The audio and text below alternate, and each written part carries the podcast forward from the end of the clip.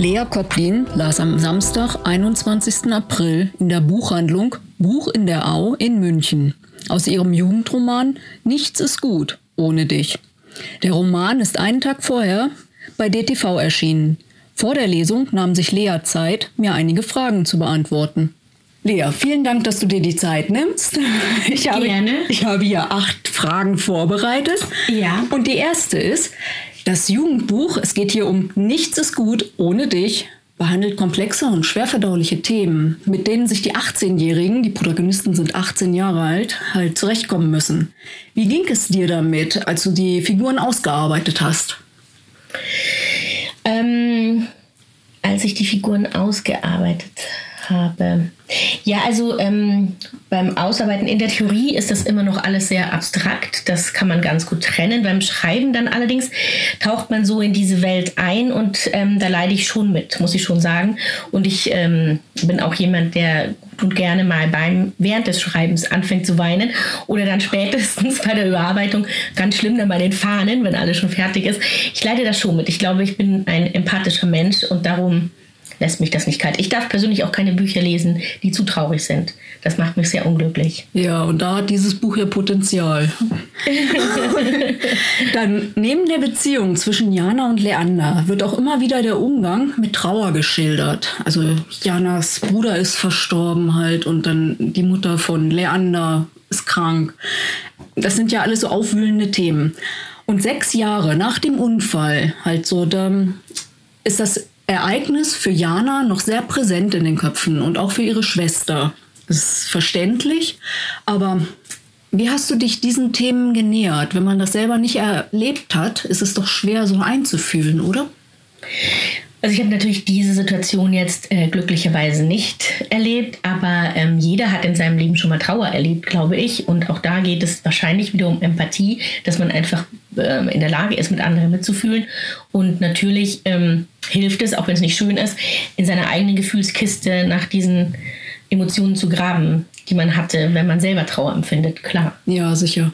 Und wie ist es dir gelungen, halt dann wieder Abstand zu dem Geschriebenen oder überhaupt das zu schreiben mit einem gewissen Abstand, damit man nicht eben eine ganze Packung Kleenex benötigt? ja, das ist schon leicht. Also am Ende bleibt es natürlich eine Geschichte. Es ist ja glücklicherweise nicht wahr und nicht äh, real passiert. Und ähm, Abstand, ja, brauche ich nicht. Ich mache den Rechner aus und dann ist die Geschichte auch weg. Also ist sie natürlich eigentlich nicht, wenn man dauernd daran denkt, wenn man daran arbeitet. Aber so äh, diese, dieses Emotionale ist weg. Und besser ist es natürlich, wenn man eine Geschichte schreibt und dran bleibt, weil man sonst ähm, oft einfach vergisst, was man schon geschrieben hat und man verliert irgendwie den Faden. Deswegen ist es ganz gut, wenn man jeden Tag schreibt. Mhm, eigentlich. Ja. Jana gibt Leander die Schuld am Tod ihres Bruders. Und trotzdem verraten wir wohl nicht zu viel, halt, dass sie sich auch zueinander hingezogen fühlen, die beiden.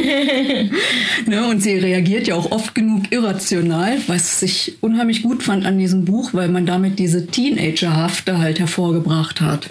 Hm, wie bist du auf die Idee gekommen, dieses Spannungspotenzial zu verwenden?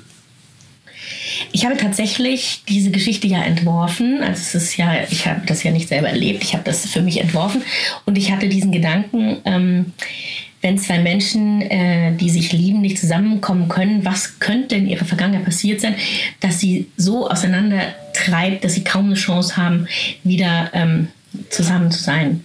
Und dann fiel mir das ein, wenn halt eine Person den Tod der Person verschuldet, die der anderen nahstand.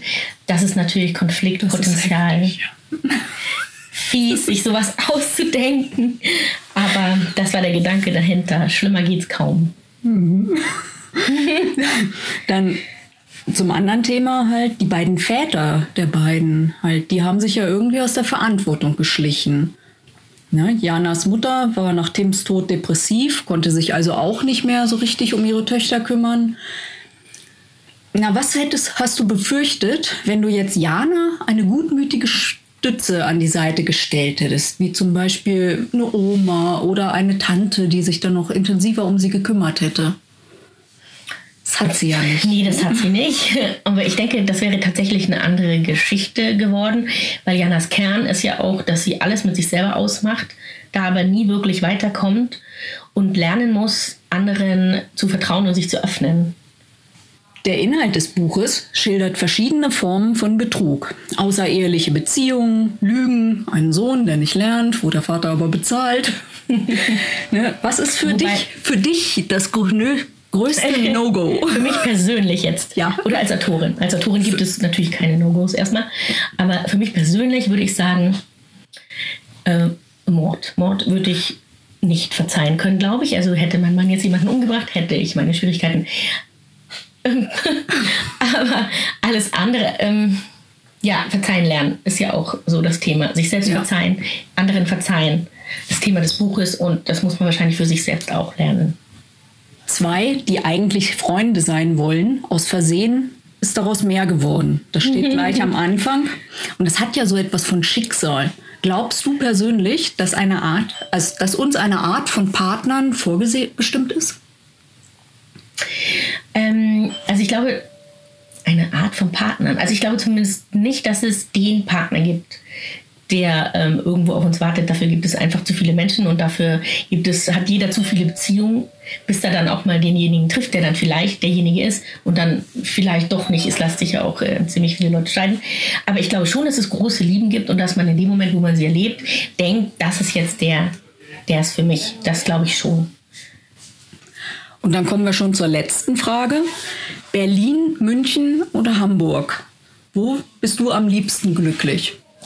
Also ich liebe München. Ich finde, es ist eine fantastische Stadt. Ähm, und ich mag Hamburg auch sehr gerne. Und was ich an Hamburg besonders mag, ist, dass es so weit nördlich ist, weil ich liebe auch den Norden. Ich liebe England und Schottland und Skandinavien. Und ich wäre gern öfter da oben, aber es ist halt einfach ziemlich weit weg. Ich bin nicht so der Bergfex. Also würde ich eigentlich gern in einem München leben, das oben an der Küste liegt. Das fände ich sehr schön. Das ist ja auch nochmal spannend. Ne? Okay, vielen, vielen Dank. Das Gespräch mit Lea Koplin hat mir sehr viel Spaß gemacht und euch hoffentlich ein paar Neuigkeiten verraten. Die anschließende Lesung war ebenfalls ein Highlight. Moderiert wurde sie von Günter Keil. Jetzt warte ich gespannt, wie es mit Max als Protagonistin in Alles verlieren, außer uns, weitergeht. Das ist dann der Nachfolger von Nichts ist gut ohne dich.